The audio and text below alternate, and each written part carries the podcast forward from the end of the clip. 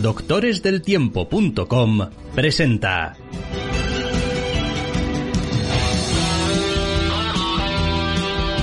Entre cómics.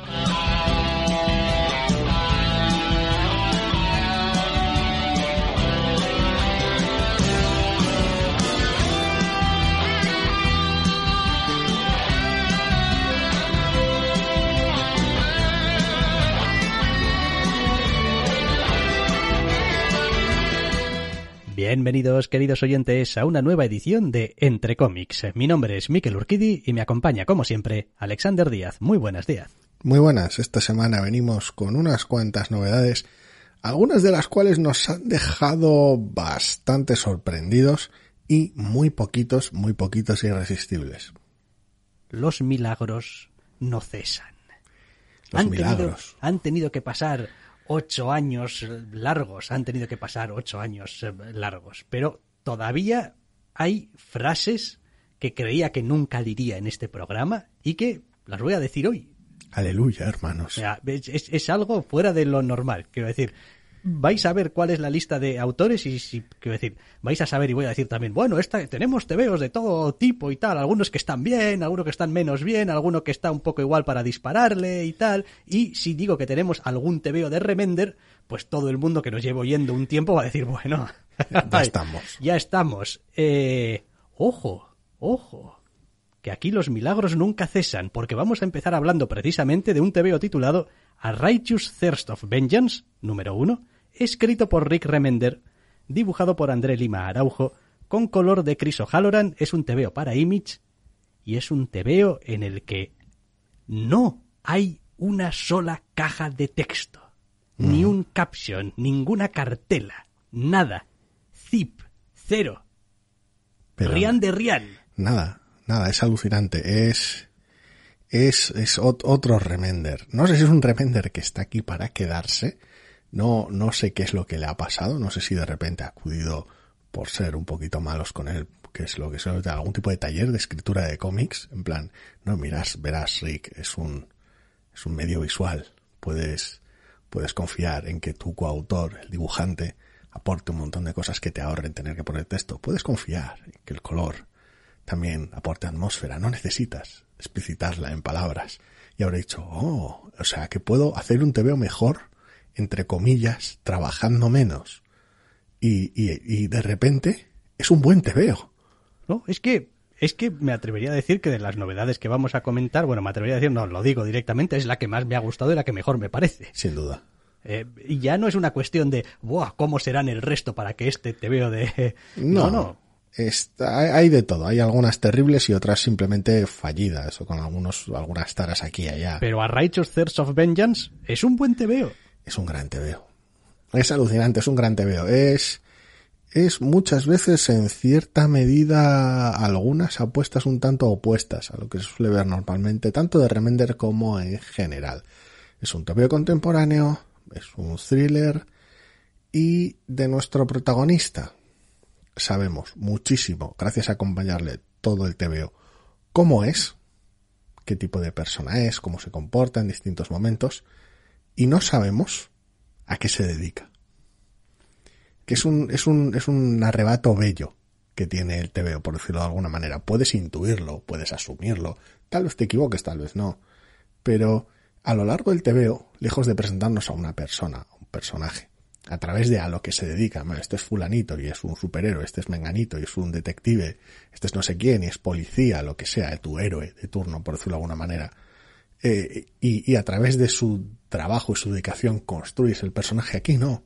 Aquí lo construyes a través de cómo son se comporta en momentos muy cotidianos. Incluso llegas a omitir realmente, de manera explícita, sorprendente viniendo de Remender, a qué se dedica. Eh, creo que no tiene ni nombre. No. Es decir, eh, llega hasta tal extremo el asunto. ¿Qué pasa? Pues que ese, esa caracterización a través de su día a día, de su, bueno, su día a día o este día en el que le Sí. seguimos, eh, más bien es suficiente para darnos muchísima información, como decías, de, de cómo es el, el personaje y para añadir un poquito de tensión a ese factor thriller que has dicho, en el que porque sabemos que él está queriendo llegar a un sitio, eh, no sabemos por qué, no sabemos cuál es ese sitio, al menos a priori, eh, y en realidad eh, todo el tebeo se fundamenta en la capacidad que tiene Lima Araujo para construir el tono, para construir el ritmo, para mm, darle esa caracterización al personaje, para intentar construir también el mundo en el que se mueve, porque es verdad que es contemporáneo, pero es como un contemporáneo muy, muy, muy pegado a la tierra. Es como es Vancouver, es decir, es una ciudad de verdad, está bien definido.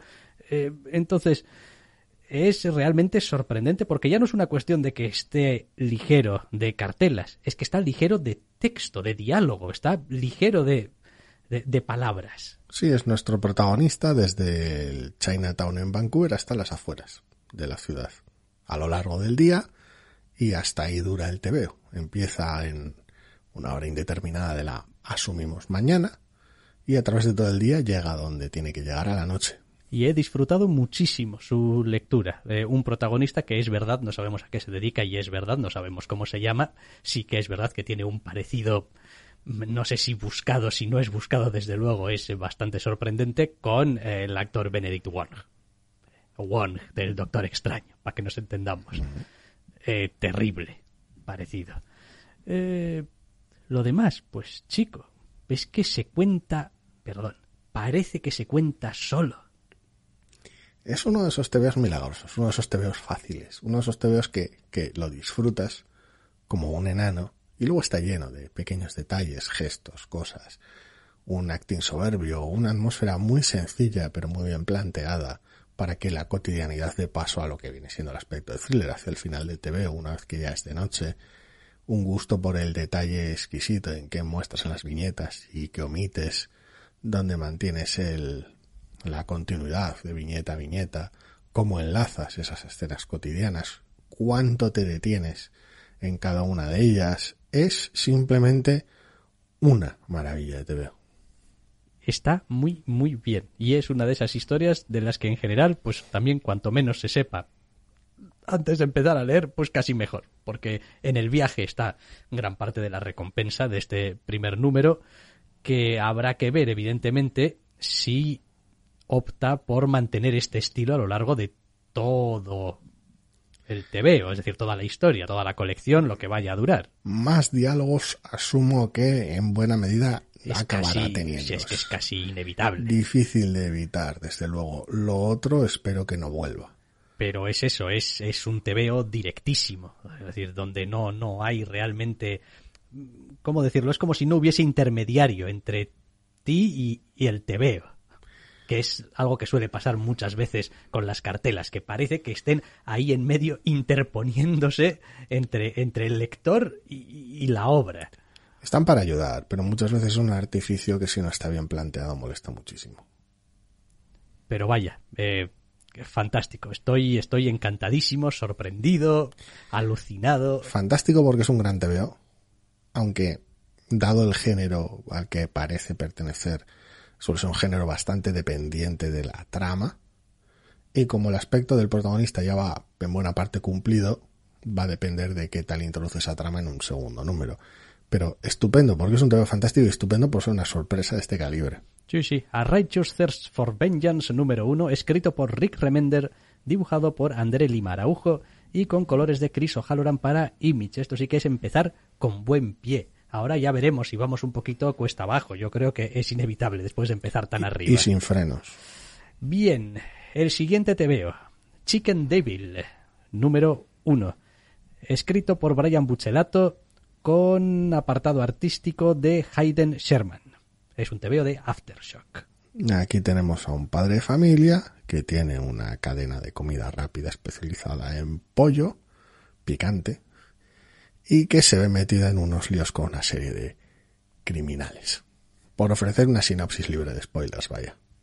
Entraremos un poquito en cómo es el TVO y cómo es visualmente y cómo cuenta las cosas. A ratos el estilo de dibujo no te ha recordado un poco a... Mm, joder, ahora va a resultar que no me viene el nombre del autor. Este autor más bien feísta, mm, eh, que nunca nos ha caído especialmente en gracia.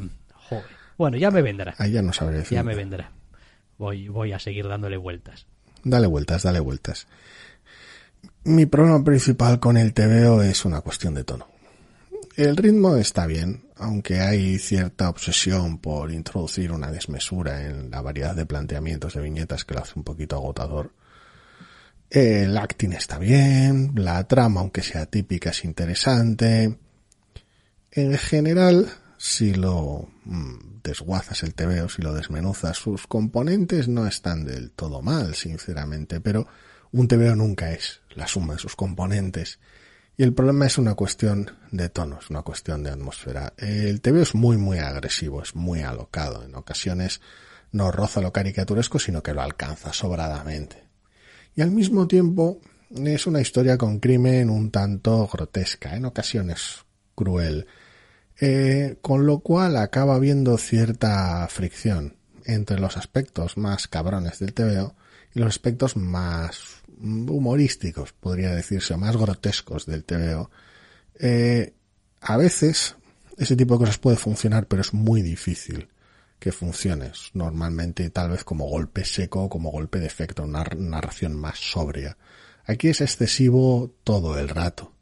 Y al no ser un TVO particularmente gracioso, por no decir que no es gracioso en absoluto, eh, no te crees lo que sucede del todo, no te acompaña a nivel emocional lo que sucede, porque todos estos momentos criminales o dramáticos que pueda tener, te lo traslada de una forma tan caricaturesca que no, no convencen, por decirlo de alguna manera. Y esa es la gran falla del TVO, porque en el momento en el que no te puedes agarrar emocionalmente a lo que sucede, todo lo demás, que es bastante típico, eh, carece de atractivo suficiente.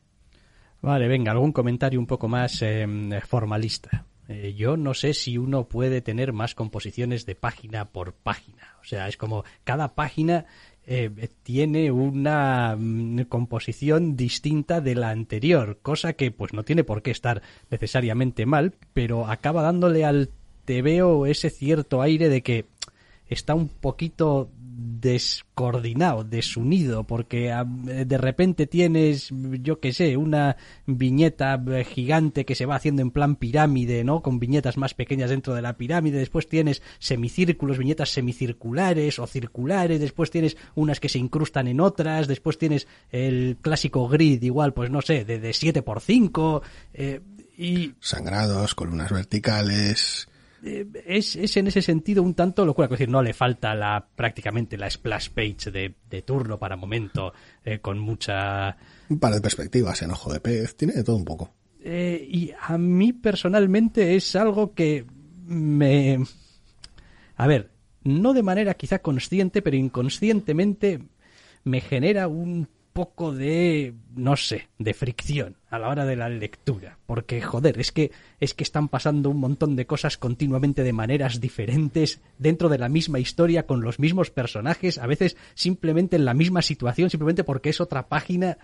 Eh, bueno, no soy muy amigo de este tipo de cosas. A ver, es una distracción que no es especialmente bienvenida y que no está ni demasiado bien resuelta ni excesivamente informada en lo que sucede. No hay una pauta o una homogeneidad de mira, cuando tenemos este tipo de escena tengo este tipo de planteamiento de página, cuando sale este personaje siempre lo presento así, cuando no, no, simplemente va dando tumbos a veces de manera estéticamente correcta, son viñetas atractivas, pero parece que es la única decisión que informa esas, ese resultado. Después, argumentalmente, hombre, pues no va a ser la historia más original del año porque historias de personas entre comillas normales a las que les pasa algo y se ven envueltos en un lío con la mafia o lo que sea pues las tienes apaladas. Incluso el otro eh, cliché de tío al que le pasa algo y ya se le inflan las pelotas y ya pues le da todo igual y va por ahí como un elefante en cacharrería, pues también las hemos visto bastantes.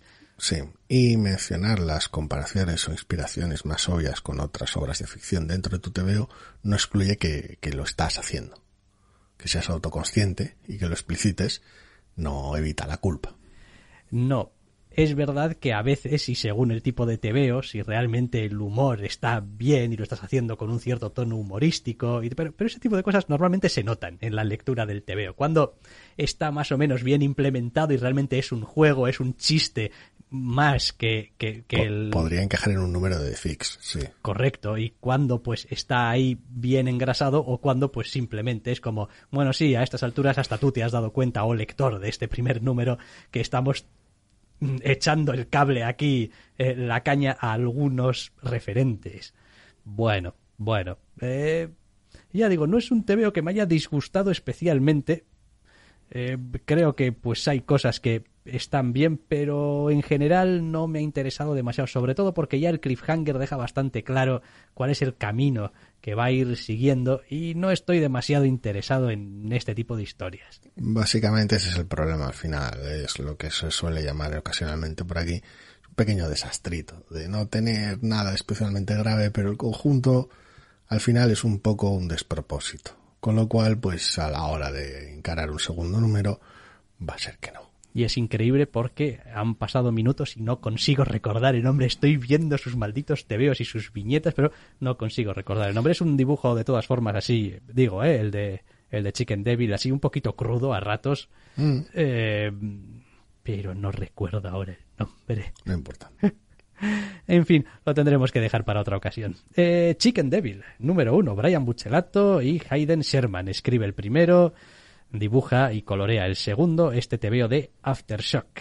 Y nos movemos, pues porque parece que esta semana es obligatorio ir saltando de editorial en editorial, a Onipress, que no se suele prodigar demasiado por el programa, la verdad. En este caso, se trata de Dirtbag Rapture, número uno. Está escrito por Christopher Sevela, está dibujado por Kendall Wood y está coloreado por Gab Contreras. Es el TVO de la desmesura de otra manera totalmente distinta a la anterior. Eh, nuestra historia acompaña a nuestra protagonista a través del hecho de que, pues, un buen día le pasan cosas, se pasa un minuto muerta y ahora ve fantasmas. Y no solo ve fantasmas, sino que además ellos la van buscando, cual protagonista de serie televisiva, para que en este caso los acompañe lejos de esa zona que los ata, que les impide moverse, a una zona en la que quieran estar. Sus casas familiares o donde sea, no importa. Ella los acompaña y pues como pues hay que comer, pues a cambio le dan algún tipo de información, da igual que sea de índole chantajística normalmente, para poder cobrar dinero de los vivos y, y, bueno, pues ganarse la vida de esa manera. Todo ello no es la trama más original del mundo, pero nuestra protagonista lo lleva con cierto desparpajo gracias a un aura de la vida es así, pues uno puede ser un capullo a veces, pero es un poco lo que hay, lo cual sería un tono interesante, sobre todo acompañado con este estilo artístico. El problema es que al igual que nos pasa a nosotros ocasionalmente en este programa, no se calla el tebeo. Eh, esto va a resultar irónico, pero a Christopher Sevela le voy a dar el premio Rick Remender de la semana. Lo deja vacante Rick Remender. Y pues hay que dárselo a, a Christopher Sevela. Es algo, para mi gusto, fuera de lo normal. Quiero decir, este TVO a mí me ha hecho mirar en qué página estaba, según lo estaba leyendo. Y a la altura de la página 16 o 17 yo ya estaba pidiendo que me sacrificaran.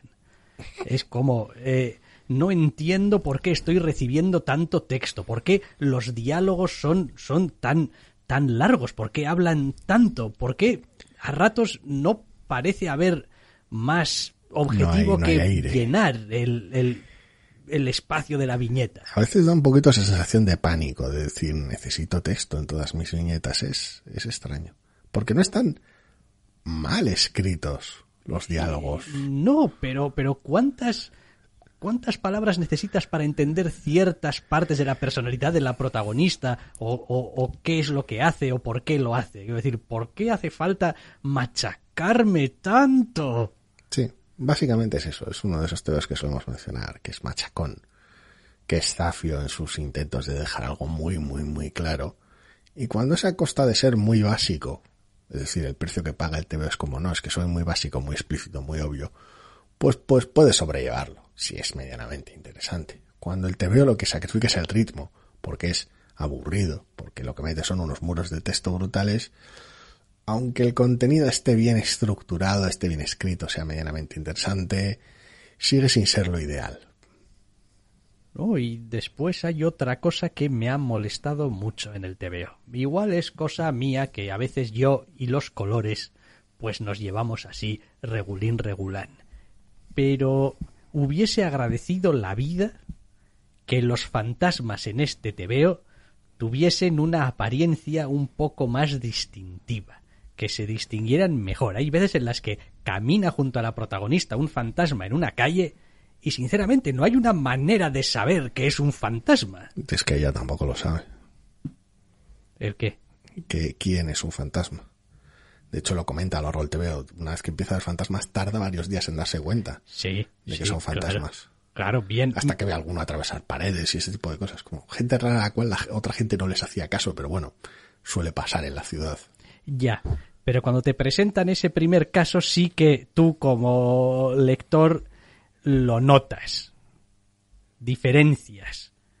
eh, en, en- en cómo está en cómo está dibujado ese personaje extraño en la autopista, creo recordar que, eh, que estaba o algo así. Es como, bueno, vale, quizá también como es un flashback, todo ello contribuye un poco porque el flashback tiene también otro, otro color y Claro. otro filtro y tal. Pero, joder, macho, a mí me ha matado. Vale, que ella no los distingue. Joder, sí, pero ayúdame al menos a mí, que soy el lector. Claro, no es. el- eh, mi, mi problema mayor consiste en que no es exactamente el mismo, el mismo aproximamiento, la misma aproximación de color en un par de casos distintos, pero es muy parecida. La protagonista tiene una especie como de. Llamarlo palacio mental, va a ser llamarlo mental. mucho. Sí, un, un espacio donde tiene un motel, donde va alojando los fantasmas en su cabeza para llevarlos de un sitio a otro, entre comillas, aunque gajes del oficio a alguno se le ha quedado un poquito ocupando, por decirlo de alguna manera. Y eso, ese, ese, ese espacio mental va presentado con un color. El problema es que es demasiado similar la paleta, por decirlo de alguna manera, una paleta más pastel, a la paleta que utilizan los flashbacks. Entonces hay cierto conflicto ahí, pero como tal, no me ha parecido que esté mal. Es uno de los aspectos interesantes del, del TVO, al menos visualmente. El problema es que los bocadillos y las cajas de texto no le dejan respirar gran cosa. Eh, También es posible que, pues para esas alturas, eh, yo ya estuviese derrotado por el TVO. Sí. Reconozco que este TVO me derrotó. Es como porque empecé a leer por orden alfabético y, y, pues, pues chico, para cuando llegué a la D, eh, estaba ya, o sea, Habías, habías sufrido algún tipo de... buf, no sé, no sé exactamente por qué, no sé, se me ha hecho Alguno de los. TVOs de fuera de lista puede que te noquease. Alguna de las cosas de DC del martes. Ah, bu- ay, ay, amigo, claro, claro, sí, correcto, correcto. Es que, claro, es que... ja, ja, Pero ese no está en la lista. Por, Ese no, por- no, no por está en la lista. Eh, ya os podéis imaginar cuál es. Eh, otro al que le vamos a dar un premio. Eh, bueno, da igual. En cualquier caso, que Dirtbag Rapture, pues si se callase un poquito más sería un tebeo que se podría leer. Yo no me acerco al número 2 de esto, No. Ni regalado. A mí me ha entrado mejor que a ti, ¿eh? Pero porque es simpático en, en esos aspectos. La protagonista está, faltaría más después de ser machacón bien retratada. Y es bastante, no exactamente gracioso, porque no es un TV cómico, pero tiene bastante personalidad. Al Sí, margen bueno, del problema de las... olvidaba, olvidaba el, El final. el- el final, sí. Al correcto. margen del, que es a lo que iba, al margen del problema de las, de las palabras y del exceso de las mismas, en sus últimas páginas introduce la metatrama, por decirlo de alguna manera. Y es, vamos a ver, si la mayor parte del TV ya era un poquito andar caminos ya mil veces recorridos, el final es apaga y vámonos. Quiero decir, es ya el remate final. Y como le dedica tan poquito tiempo, porque quiere que sea su sorpresa final, y como es tan típico en lo poco, en el poco tiempo que le dedica, pues de repente todo lo que me gustaba del TVO queda absorbido, que era esa personalidad, esos intercambios de diálogo que tiene aquí y allá ocasionalmente, otros no tanto, quedan absorbidos por la necesidad de enfrentarse a la trama, al conflicto. Y ya el, la poca gracia que tenía para mí desaparece. Con lo cual no, no va a haber un número dos. La vida es conflicto y a veces muros de texto también. Sí. Depende del TVO. En este caso hemos dicho Dirtbag Rapture, número uno, escrito por Christopher Sevela, te has coronado amigo. Kendall Wood dibuja, Gab Contreras colorea este TVO de Onipress. Y, como hemos dicho, hay que ir saltando de editorial, que no se diga, ahora vamos a comentar We Have Demons, número uno, escrito por Scott Snyder, dibujado por Greg Capullo con entintado de Jonathan Glapion y con colores de Dave McKay. Es un TVO de Comixology. Sí, como, como referencia, dos, dos cosas muy sencillas. La primera, es la sinopsis, en buena parte libre de spoilers, que tenemos una protagonista que caza demonios. Lo voy a dejar ahí porque es lo más que puedo ofrecer sin extenderme demasiado y sin entrar en spoilers. Lo segundo es que el primer comentario que le he hecho Urquidi por WhatsApp al leer el TV ha sido que han inventado estos cabrones una máquina del tiempo, pero que solo viaja a los 90. Sí. Es terrible. Es el horror. Bu- Bueno, es los 90. Es lo peor que he leído en toda la semana. No porque sea lo peor que he leído en toda la semana, aunque en parte podría optar al premio, sino que encima es terriblemente largo, son más de 32 páginas de TVO. Y 32 páginas de TVO cuando uno está sumido en la intensidad noventera, en el sinsentido sobrenatural noventero, en esta agresividad innecesaria, en esta intensidad loca, en este remedo extravagante de Spawn, pues uno lo que quiere es escapar.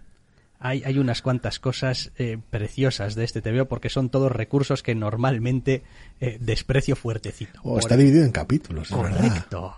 Capítulos dentro del TVO, intertítulos y tal. Capítulo 1, esta cosa. Capítulo 2, esta otra. Que, bien, vale. Ya de entrada, mm, torcer el gesto. Más cosas también de formato, digamos, de forma que normalmente pues no me suelen llamar demasiado la atención. Vamos a dedicar una cantidad maja de páginas a contarte, ¿cómo decirlo? La mitología del, de la cosa esta del tebeo. Pues en este caso, que si la formación de la Tierra y no sé qué, y hace no sé cuántos millones de años y no sé cuántos, y páginas y páginas y páginas, que es como... Ah, no sé, tampoco parece tan interesante. Y luego hay otro recurso que lo hemos mencionado antes, el de, bueno, porque seas consciente no te hace menos eh, culpable. Si este TVO dice una sola vez más, después de que pase algo, "Oh, igual debería haber empezado la historia por aquí, o igual este era el punto bueno para empezar la historia, voy a gritar y no voy a parar.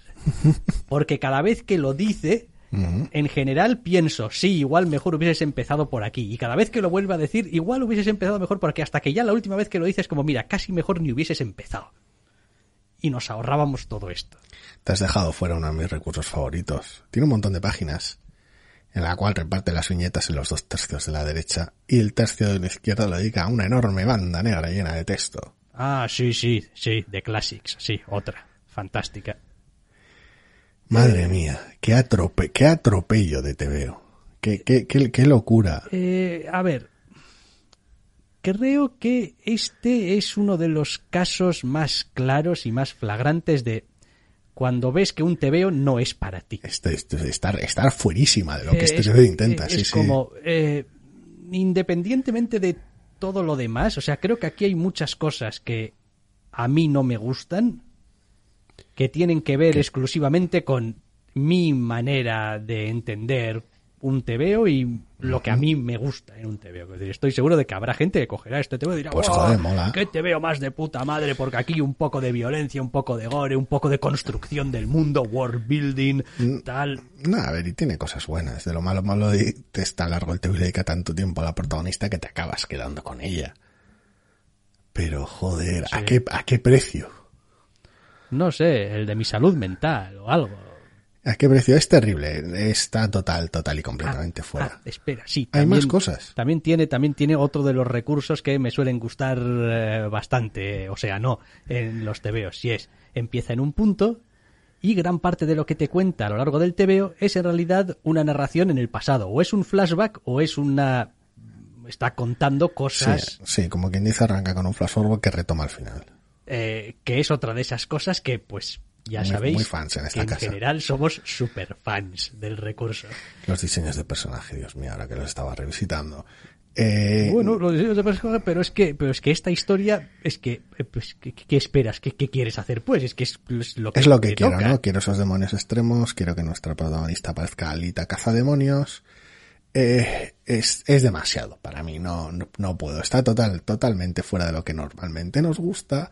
Todo aquello que podría ser interesante, impactante y tal, de estirar de pues un estilo de tebeos de una época concreta en la cual pues salíamos corriendo de los mismos y encima es largo y pesado, sacrifica a los personajes en favor de una mitología manida y poco interesante. Bueno, Oye, pues eh, yo qué sé. A ver, es decir, la capacidad del maravilloso mundo del cómic de ofrecer milagros es muy limitada.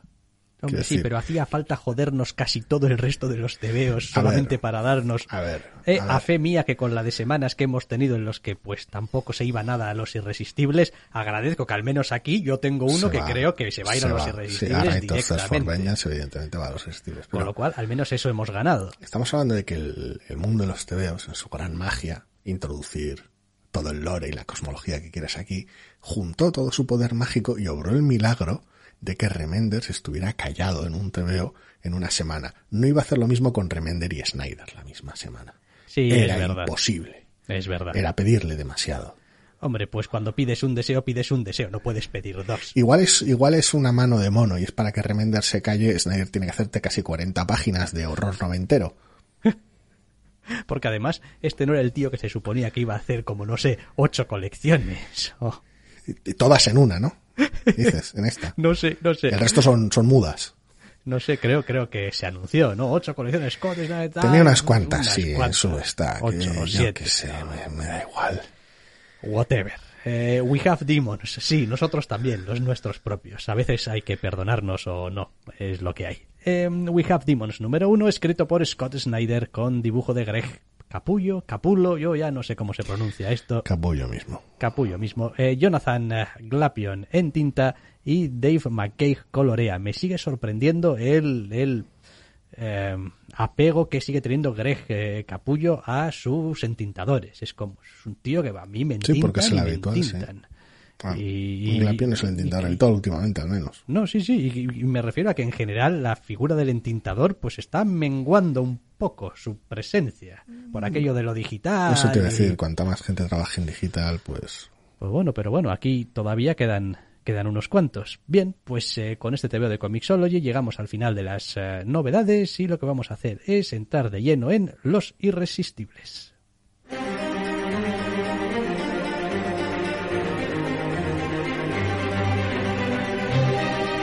No solo de novedades vivimos los doctores.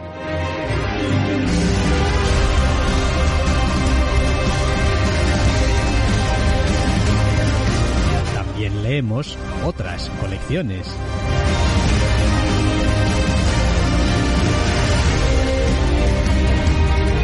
Y aquí están, porque nos encantan. Los irresistibles de la semana.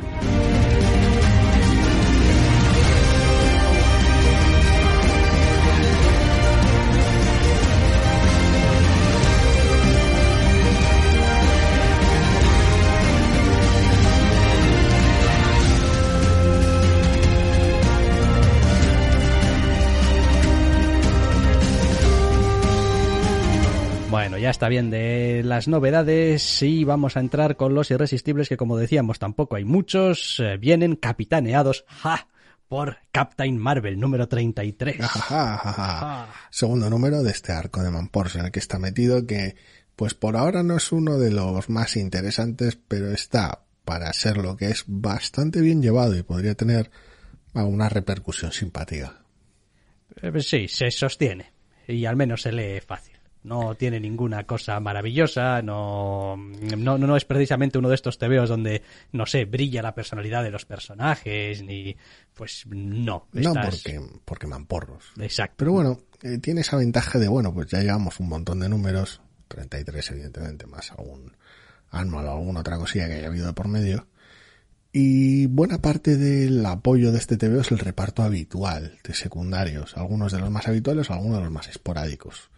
Y se nota que se ha trabajado un poco en ellos, que son los habituales, que se recuperan con el tono que suelen tener habitualmente. Una vez más, salen un poquito desmerecidos, porque es un TVO de mamporros. Pero está bien que estén, son, son en parte lo que le dan alma al TVO. Me encanta el eh, Tony Stark eh, del, del laboratorio que tiene esta colección siempre.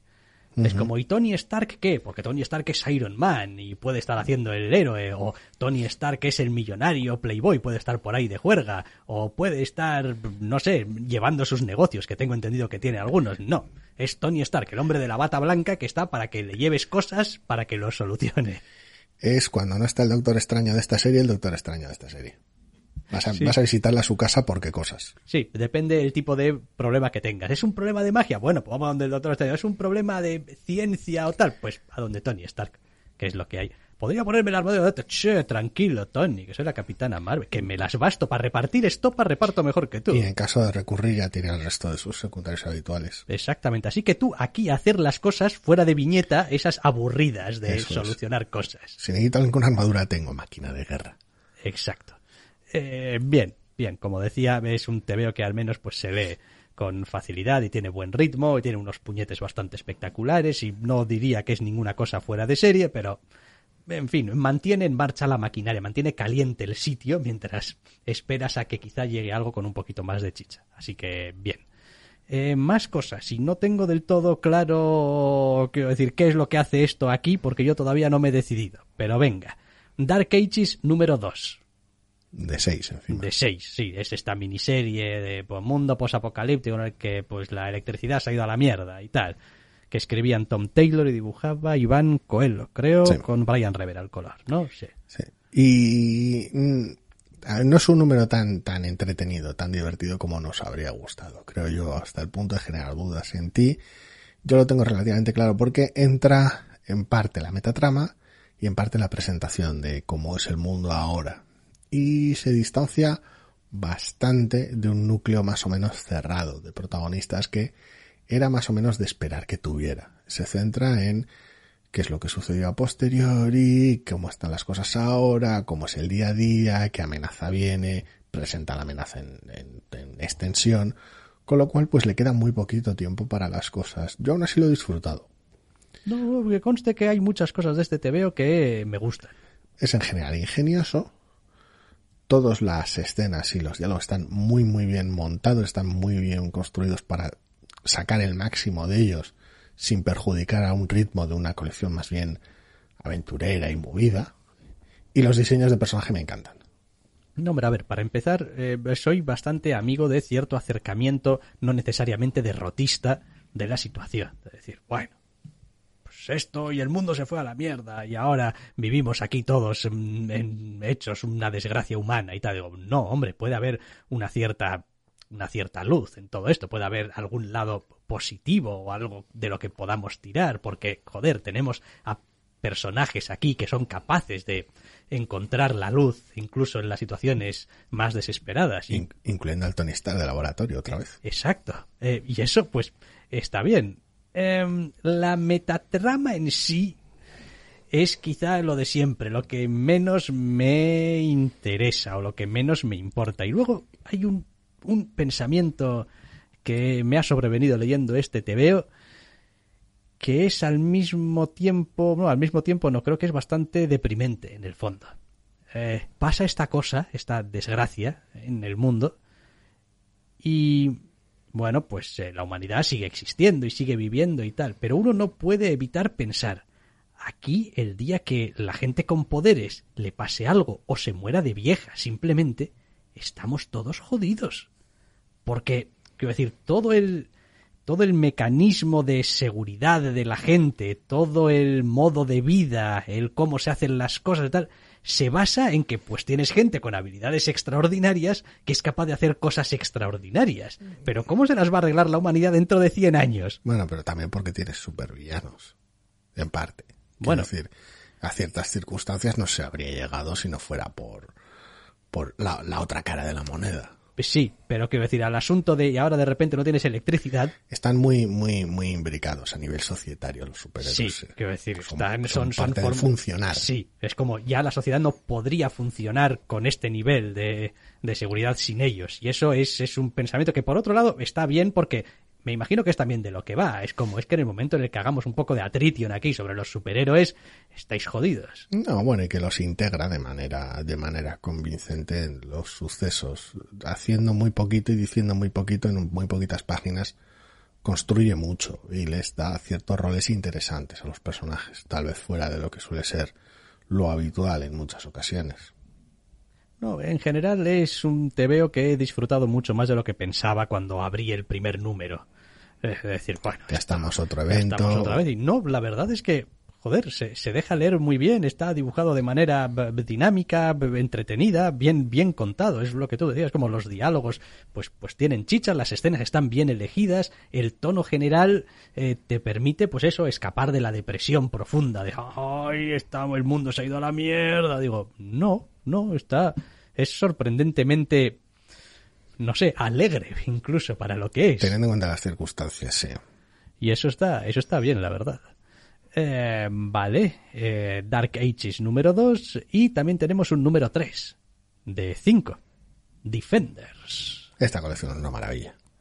Los Defenders están por ahí haciendo sus locuras de Defenders. Es otra de estas barbaridades del año. Tal vez esta puede que pase en ocasiones más desapercibida o que pase un poquito más tapada. Si tenemos suerte es posible que incluso acabe, antes de que acabe el año, y es una de las barbaridades del año. No solo por lo que maneja a nivel conceptual, que es interesante, gracioso y bastante atrevido, sino porque Rodríguez está como quiere. Sí. A veces está demasiado como quiere. Sí. Sí. Nah. Eh, no, no es una cuestión. No es una cuestión de que haya algo en concreto que, que no me guste, es una cuestión de que a ratos la lectura de todo el veo a ver, ¿cómo decirlo? Apenas parece haber una página normal. Y... Bueno.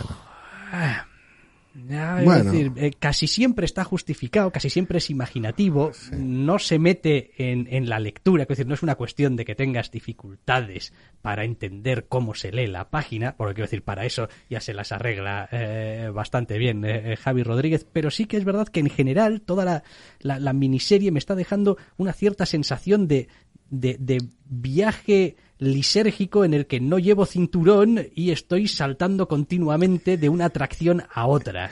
Y eso está bien, que tenga la sensación, pero a veces mm, me deja un pozo un poco extraño. Te puede pillar un poco mal, tal vez metido dentro de cierta, ah, no urgencia, pero bueno, sí, de, de esa cierta agilidad con la que solemos llevar las lecturas de la semana. En parte tampoco es solo porque Rodríguez sea imaginativo en sus planteamientos y tal, sino también porque el propio... argumentalmente también, esta colección hay que darle de comer aparte. El propio Ewing argumentalmente ha, ha, querido ser muy loco y el propio estilo que tiene la prosa, como, como escribe a los personajes, es un arrebato muy old school, muy loco, la prosa va bastante cargada, los conceptos son bastante extravagantes, cómo hablan los personajes no es ni mucho menos inglés plano, la narración que hay en las cajas de texto aquí y allá eh, vuelve a ser el estilo habitual de Ewing bastante atrevido. Quiero decir, es un TVO que trabaja digerir, se acuesta a digerirlo, el propio color de, de Rodríguez es, es una locura. Quiero decir, es, es un TVO a tratar con mucho cuidado, que el cual es parte de la gracia que tiene, es pura energía este TVO. Creo que parte de mi no sé cómo llamarlo, eh, descontento con... O incomodidad o lo que incomodidad sea, con, con el tebeo es que estoy viendo a los personajes zarandeados por la trama y quiero más personajes. Que quiero más, más, no ya interacción de que se abren entre sí, sino que haya un poquito de elaboración de esas relaciones, porque realmente no, no hay aquí más que una reacción a lo que va sucediendo y, claro, intenta compensarlo con el hecho de, bueno, cada número tiene como un narrador, coge un personaje y ese es el narrador y lleva el peso y ya está. Pero sí, claro, está muy bien para explicar las cosas y para conocer a ese personaje, pero eso no lo hace interactuar con los demás. Y puedes entender mejor su punto de vista o cuál es su situación, pero no sé, es un TVO que se mueve muy rápido y es muy agresivo con bastantes secuencias de acción y dándole cierta cabida también a que los antagonistas tengan su espacio. Entonces, los sitios para los esos intercambios entre los defensores son más limitados. Los que hay los aprovechan muy muy bien, pero son bastante más limitados. También porque en parte el uso de los personajes en esta colección, eh, sobre todo en este número, pero bueno, viene siendo tónica general en el TV y posiblemente se, se agrave, por decirlo de manera. En números posteriores funcionan también como, como símbolo, cada uno de ellos. En este número es patente y, funcionan también casi como iconos, casi como parte de la mitología de lo que se está contando. El TVO también, como, como avisé en el número 2, cada vez se va poniendo más meta.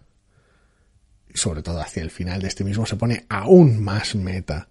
Con lo cual, si sigue en esta misma dirección, ya no sé hasta dónde va a llegar Javi en los números posteriores, porque puede que sean una barbaridad. Yo lo estoy esperando con, con, con una anticipación loquísima. No me está entrando el Ewing de aquí. Demasiado antiguo, tal vez. No es una cuestión de antiguo, es una cuestión de que me da la sensación de que va todo a toda velocidad y a ratos no me entero de, de, de lo que está pasando. Es como, bueno, sé lo que está pasando, pero no. O sea, no consigo extraerle significado al, a, a toda la cascada de situaciones que se van dando. Creo que es un tema más de asumir según qué cosas, más de asimilar a, a nivel, a nivel, no necesariamente emocional, pero bueno, es, es más de dejarse llevar. Pero bueno, supongo, supongo que eh, Ewing también, eh, que últimamente eh, me estaba entrando muy bien en todas las cosas, pues bueno, a ver, también tuvo colecciones que no me entraban Todas, bien, todas. sigo teniendo Sword que no leo, Eso es. Eh, bueno, a ver, quiero decir, ha tenido una rachita, o he tenido yo más bien con él una rachita muy buena de obras que me han gustado mucho, eh, pero bueno, oye, pues sigue teniendo sus particularidades como autor Sí. y no siempre me gusta. No, no siempre. A mí me parece una barbaridad este te veo. Es lo que hay. Em, bien, pues Defenders número 3 de 5 y también tenemos un número 3 de 5 de The Me You Love in the Dark. Está muy bien el TVO. Anda, no me digas. Hace, hace poquito, pero con lo poquito que hace, hace mucho el cabrón. Ya me Sí, gusta, ya me sí. gusta. Sigue manteniendo ese ambiente de tensión, de dudas en según qué aspectos. Eh, está guay, porque además tiene ciertos momentos cotidianos que le vienen muy bien. Sinceramente.